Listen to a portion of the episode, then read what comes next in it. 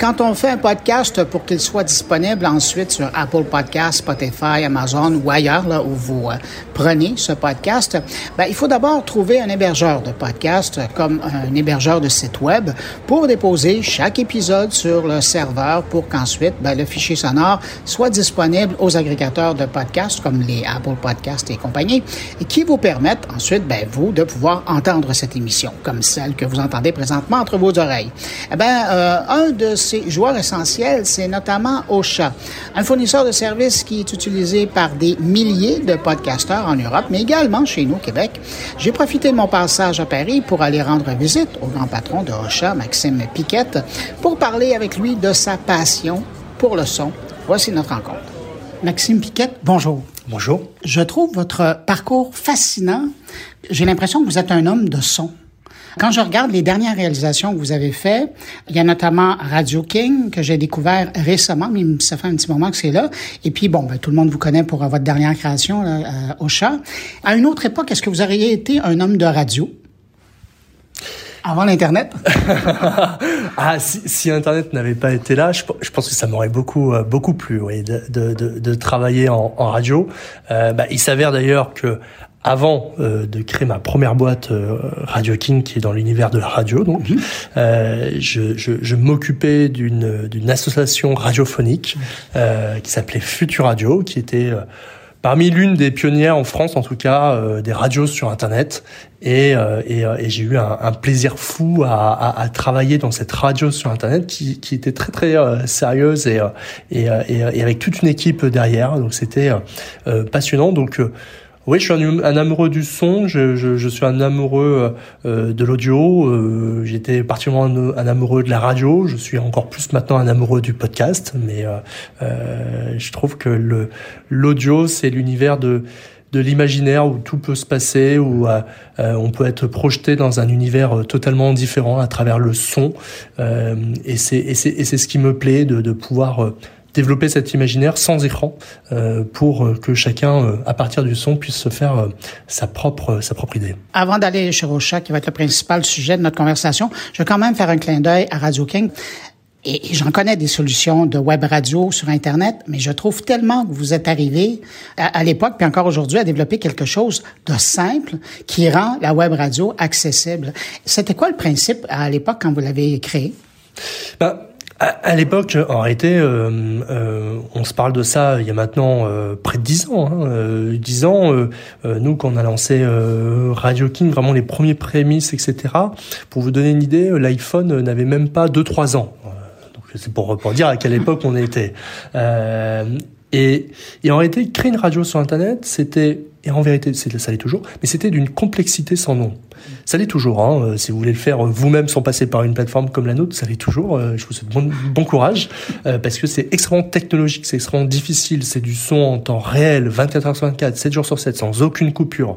C'est de la programmation musicale avec de la prise d'antenne en temps réel, etc. Donc c'est c'est vraiment difficile. En réalité, aujourd'hui, le comparatif, c'est Twitch. Si on veut regarder, maintenant, c'est Twitch, alors qu'ils ont rajouté un niveau de difficulté avec la vidéo.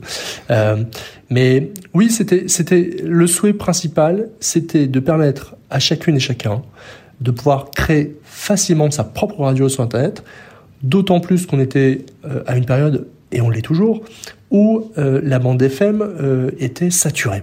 Et où, en fait, il n'était possible que de faire de la radio à travers Internet. Et puis là, on va faire un bond. Dix ans plus tard, au début de la vague ou de la xème vague du podcast, et vous arrivez avec Ocha. Qu'est-ce qui fait qu'à un moment donné, vous êtes dit, il faut prendre de front euh, le podcast, il faut avoir une solution française, parce que à l'époque, quand vous êtes arrivé, c'était c'était que des Américains ou il y avait quelques joueurs en Europe, mais qu'est-ce qui a fait que vous vous êtes dit, il faut une solution française? Ben, avant, avant de se dire la solution française, en fait, euh, euh, comme l'avez euh, très bien rappelé, euh, on, travaillait avec mon associé donc à travers Radio King dans le domaine de l'audio. Et en fait, un jour, on a pris un, vrai recul, et je me rappelle encore hein, de, ce moment-là précis. On a vraiment pris un recul ensemble, on a essayé de prendre avoir une vision complète. Et on a compris une chose qui peut paraître simple aujourd'hui avec, avec justement ce recul-là, mais on a compris à quel point la télévision et la radio étaient proches dans leur format. La télévision comme la radio euh, se capte, en tout cas à l'époque, par euh, des antennes. Euh, la télévision comme la radio, c'est un flux linéaire. Vous le prenez en cours de route.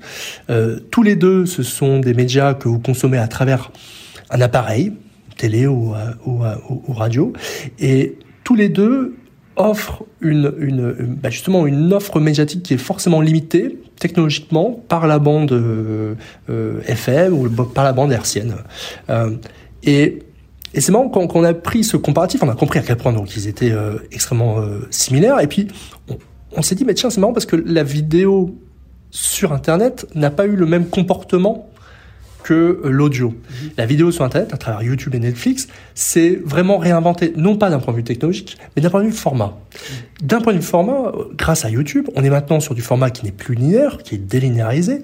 On a des milliers de créateurs et créatrices qui permettent d'avoir un contenu beaucoup plus adapté à nous consommateurs qui devenons de plus en plus difficiles.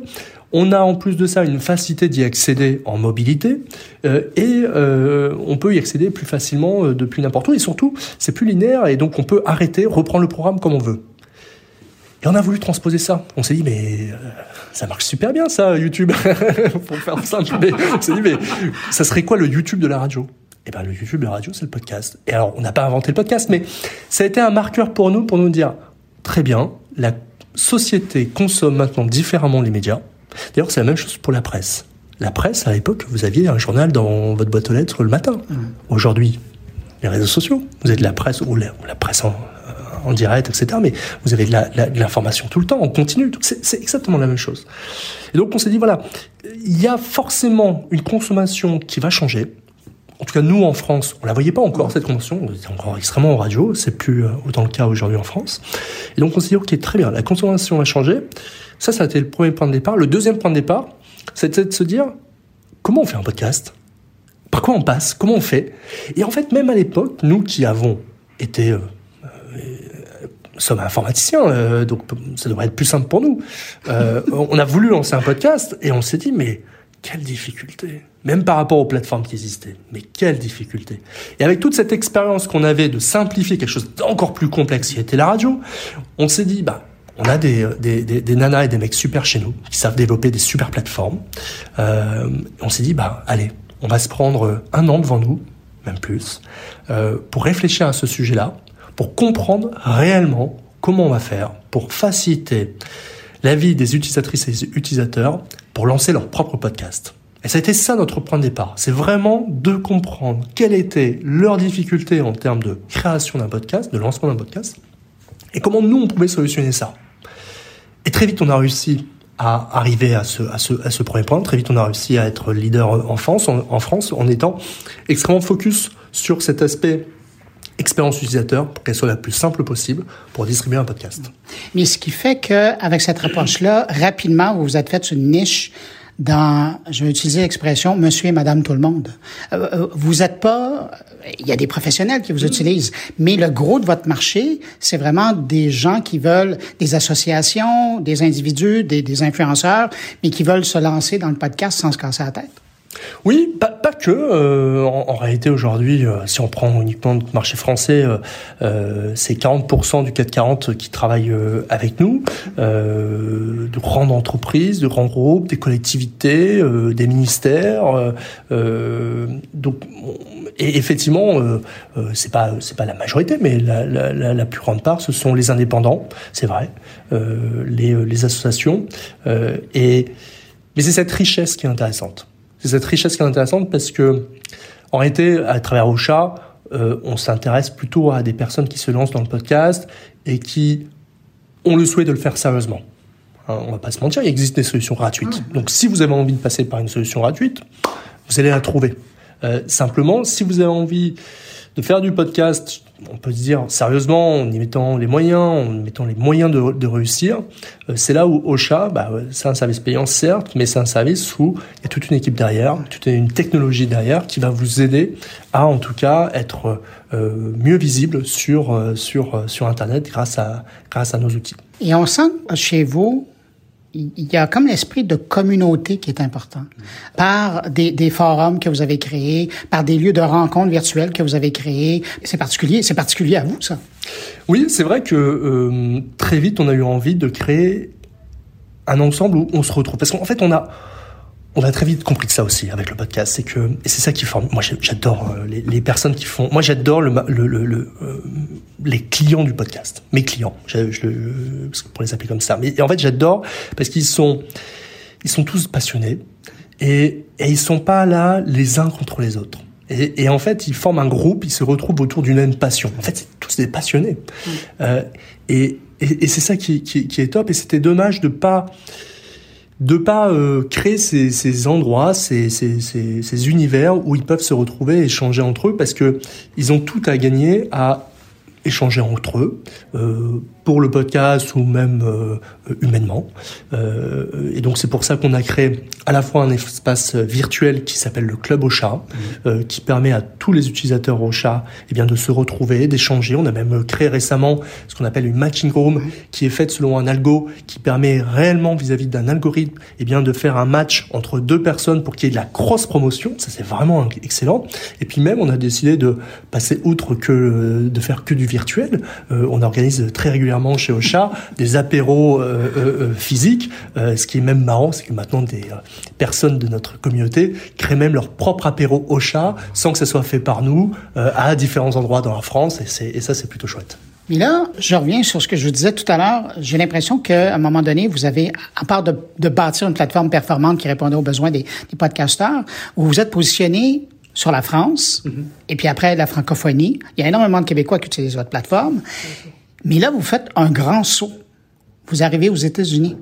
D'ailleurs, je vous posais la question parce que quand j'ai vu l'annonce, c'était euh, Ocha arrive euh, en anglais, évidemment, là, Ocha arrive en, Amé en, Amérique. Quelle est la réflexion derrière ça? Bah, simplement, effectivement, euh, on remarque aujourd'hui que euh, dans notre parcours et dans ce qu'on a fait chez Ocha, on y a été étape par étape. On a vraiment voulu s'assurer en premier lieu de réussir à créer un produit qui répond et qui permet d'ajouter une réelle valeur attendue à nos utilisatrices et utilisateurs. De pas proposer une solution qui au final, euh, bon, ça répond pas exactement à ce que je veux, ça marche pas bien, c'est pas stable, euh, l'équipe derrière est pas euh, réactive. Vraiment, on voulait absolument déjà, premièrement, s'assurer que on répondait réellement aux besoins de nos utilisatrices et utilisateurs. Et maintenant qu'on a fait ça, euh, maintenant qu'on a énormément avancé, on a dépassé ce stade-là, on est arrivé à un deuxième stade qui est c'est quoi la valeur complémentaire qu'on va pouvoir ajouter sur le marché qui n'existe pas ailleurs? Ça, on l'a trouvé à travers le fait de développer de plus en plus des outils et de la data sur euh, le marketing du podcast et des outils de promotion pour aider à, à rendre visible un podcast. Euh, à travers ça, par exemple, on a créé, euh, on est les seuls à avoir un social media manager qui est connecté à Instagram, Facebook, LinkedIn et Twitter. Euh, on est les seuls à avoir développé notre propre outil de newsletter.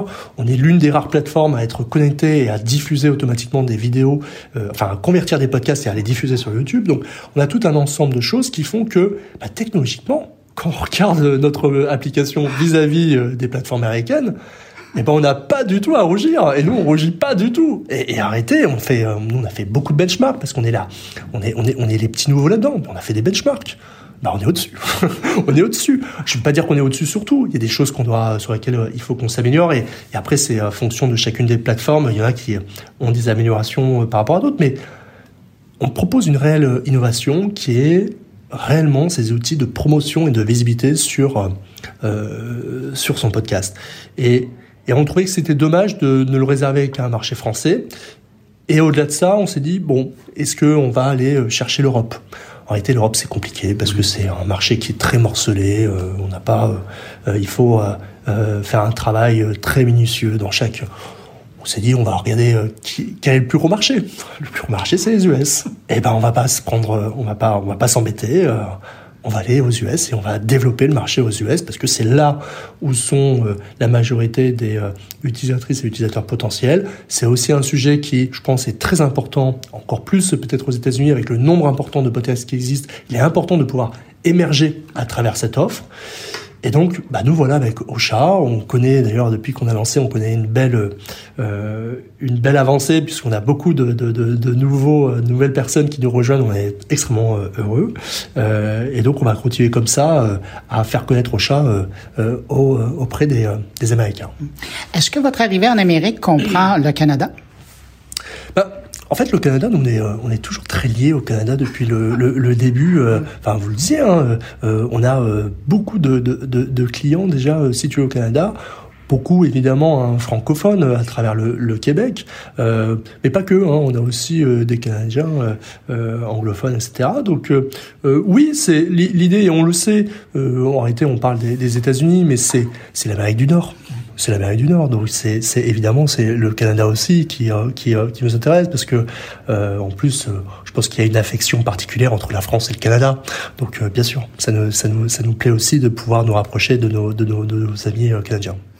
Mais une fois la plateforme adaptée pour le marché anglophone, euh, il y a quand même tout un système d'opération. Euh, il y a le décalage, la réalité de la décalage.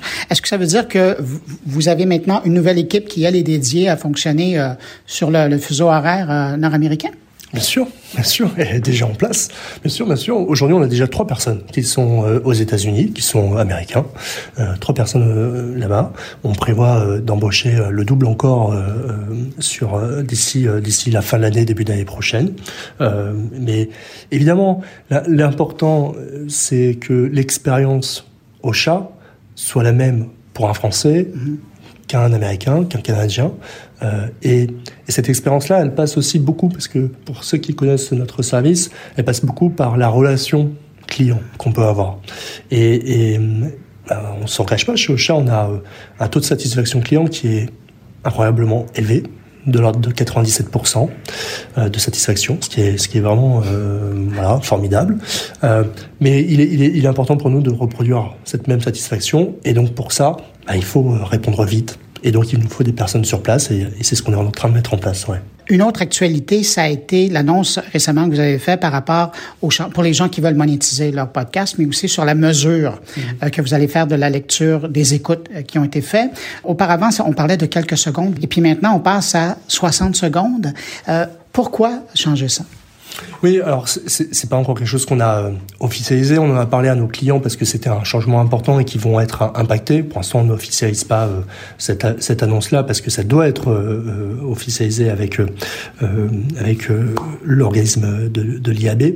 En réalité, jusqu'à présent, on, on, utilisait une norme qui est plutôt connue en France, qui est moins connue à l'international, qui est la norme ACPM pour certifier les, les écoutes. Et c'était toujours, ça a toujours été important pour nous de, de, de, dire que les écoutes ne sont pas calculées selon OSHA, mais sont calculées selon un organisme professionnel dans le métier qui va déterminer précisément comment on doit euh, faire ça. Et ça, c'est important parce que chacun fait euh, ça, ça, chacun euh, fait sa propre mesure de son côté, bah en fait la mesure elle vaut rien parce que chacun va avoir une mesure différente et donc il y a plus de il y a plus une réalité autour de ça. Euh, là, on a effectivement décidé de, de, de, passer sur une autre mesure, qui est en réalité la mesure internationale. On était français, bon, bah, maintenant on est international, et donc bah, notre mesure aussi doit devenir internationale. Et la mesure internationale, aujourd'hui, la mesure la plus reconnue mondialement, c'est l'IAB. C'est l'IAB, et l'IAB propose une mesure du podcast qui est euh, extrêmement proche hein, quand même de ce qu'on faisait à travers la CPM. Il y a un changement important, c'est celui dont, dont, que vous citez, c'est que euh, jusqu'à présent, une écoute était prise en compte dès la première seconde.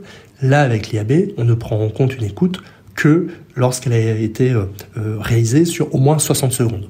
c'est un gros changement qui malheureusement risque d'appliquer une, une, une, baisse statistique de data auprès de nos utilisateurs, mais ce, qu'on a, ce, qui est important de rappeler, c'est que l'audience ne change pas, nos clients ne perdent pas réellement d'auditeurs, c'est la mesure qui change et que en réalité il est important euh, de, pouvoir se mettre à cette norme. Et j'ai envie de dire je pense que c'est important que tout le monde puisse se mettre à cette norme pour que globalement et mondialement on ait une seule et même mesure euh, pour définir ce que c'est une écoute de podcast. Cette semaine, dans le cadre du euh, Paris Podcast Festival, il y avait euh, CSA Avas qui présentait euh, les résultats d'une enquête sur un échantillage qui était réduit, mais quand même. Et eux avaient l'impression, selon leurs chiffres, que le podcast stagnait en France. Est-ce que vous, basé sur le taux d'utilisation, les statistiques que vous voyez dans l'ensemble, avez-vous cette impression-là qu'il y a une stagnation du podcast en France? Absolument pas. Absolument pas. Je, je, alors je sais pas euh, les sources euh, qui peuvent euh, auxquelles ils peuvent accéder. En tout cas, chez Ocha, c'est absolument pas le cas. C'est pas le cas à la fois de deux choses, et d'ailleurs on le voit à travers les chiffres de la CPM. Hein, si on se parle de l'audience, les chiffres de la CPM ne sont qu'en croissance, et donc on voit on voit très bien que plus plus ça va et plus l'audience est importante. On le voit pas non plus en termes de création. Mmh. Euh, chez Ocha, on a de plus en plus de créatrices et de créateurs de podcasts. Euh, ça s'essouffle pas du tout. Euh, c'est même en progression. Euh, donc, euh, euh, c'est pas des, des éléments qu'on retrouve pour l'instant. Maxime Piquette, qu'est-ce qu'on peut vous souhaiter pour les cinq prochaines années? Eh ben, alors déjà, on, on, va, on va se souhaiter de, de réussir aux États-Unis et au Canada euh, dans les euh, dans les prochains euh, dans les prochains mois. On va espérer avoir euh, accueillir beaucoup de podcasteuses et de podcasteurs sur Ocha évidemment. et puis après. non, moi j'ai un souhait, mais qui est plus plus global sur sur l'écosystème du podcast. Moi, c'est un écosystème que je trouve formidable aujourd'hui. C'est le, il faut se dire qu'on a une chance avec le podcast, c'est qu'aujourd'hui on n'est pas soumis à une seule et même plateforme. Il n'y a pas une plateforme qui dicte la loi du podcast. Il y a des plateformes qui sont importantes, plus importantes par certaines que d'autres, euh, comme Apple ou Spotify, mais je pense que ce qu'il faut souhaiter, en tout cas pour nous tous, pour notre écosystème podcast, c'est que on travaille et on fasse en sorte qu'il n'y ait jamais, ni un Ocha, ni ailleurs, ni une autre plateforme, un acteur qui soit majeur ou principal dans cet écosystème.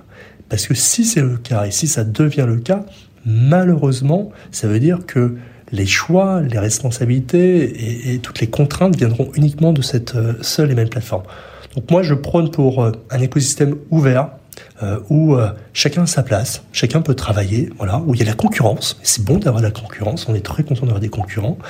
Et, et, et, je pense que c'est autant important pour, évidemment, pour nous et pour les acteurs économiques, mais je pense que c'est aller encore plus en réalité pour les podcasteurs et podcasteuses euh, pour s'assurer de ne jamais être contraint et d'être toujours libre parce que c'est un format qui est libre comme la radio l'était. Sur ce, Maxime Piquette, merci. Merci beaucoup. Merci.